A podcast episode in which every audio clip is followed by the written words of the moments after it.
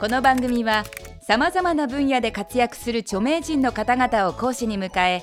物事の真実真理を1分という制限時間内に語ってもらうタイムリミット型エンターテインメント番組である。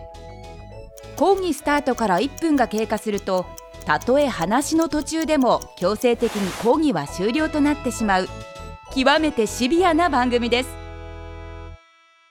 第13回の講師はコラムニストとして多数の著書を持ち年末の流行語大賞での審査委員やテレビ・ラジオのコメンテーターとしてもおなじみの高谷裕二さんです。今回高谷先生に講義していただくのは1分でわかるビジネス書。最新ビジネス書ベストセラー108冊という著作を持つ高谷先生だけにどんな講義をしてくれるのか非常に楽しみです。1限目のテーマは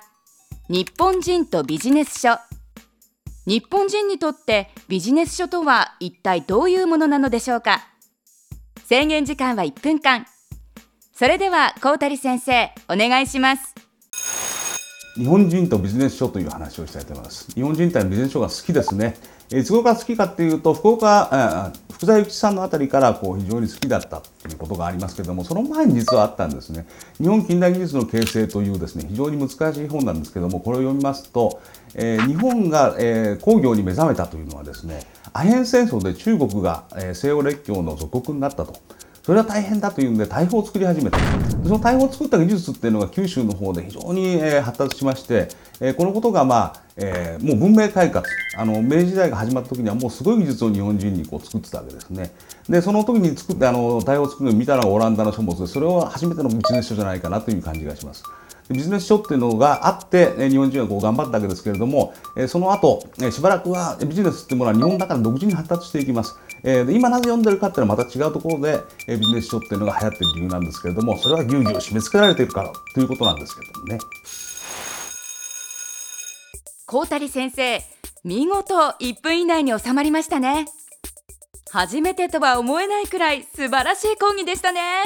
広島でねローカル番組やってましてねで毎週やるんですけど、えー、最後に高谷人形っていうのがあってで2分間で全部まとめてくださいってやってるんですよ。ビジネス書ってかなり歴史が古いんですね。補足講義ではさらに詳しい内容をお話ししてくれております。まあ、西洋の話をこう取り入れて日本人のものにしようっていうそういうことがビジネス書の始まりですよね。で日本の商人っていうのはもうちょっと違ってこの道徳的なものっていうのを非常に重んじてて小道徳っていうのはお金儲けとちょっと違うんですね。あの有名な話であの息子がこう,、えー、こう花街で借金してしまってで息子の命を取るぞって言われてもあのその商家の旦那がですねお金はその息子を救うためにあるんじゃないと商売のためにあるんだって断るっていうね美談があったりするんですよ。そういう衝動徳っていうのがだんだんだんだんその、まあ、欧米型のこうビジネスっていうのをやっていくうちに消え去っていくんですけど今まあ残ってますけどね。はいえー、聖書の中にねノアの箱舟ってあるでしょノアの箱舟っていうのは、えー、私が助かって他の悪しき人は神に全部滅ぼされたという話じゃないですか。でも日本の仏教とかそういうのは大乗仏教っつってみんな救われなきゃダメだっていうでしょ。だからそういうのとこういわゆるこう進化論みたいな適者生存というのに支えられたその西洋の話っていうのは相出ないと思うんですけどねもともとはね。日本人のことだけで言うとあのビジネスっていうふうに言うかまあ飽きないっていうかそういうことがあの戦後になってもまだしばらくこう嫌われてた時代がありましたつまりお金儲けするってあんまりいいことじゃなかったんですね。でえー、僕はその頃もあの経済書とかビジネス書とかっていうのをこう紹介してたんですけどおそらくその日本で初めてえー、ビジネスはいいことだっていうお金儲けするのは世のために人のためになるんだというふうに言ったのは松下幸之助ですよね。これは水道理論というふうに言いますどんどんどんどん水出せば良くなるんだって言うんですけど、えー、その松下幸之助さんの話あたりから、えー、正々堂々とお金を儲けてそれはまた社会に還元できるんだというようなことができたということですね。はい、高谷先生ありがとうございました。それでは本日のポイントをおさらいしておきましょう。日本人はビジネス書好きである。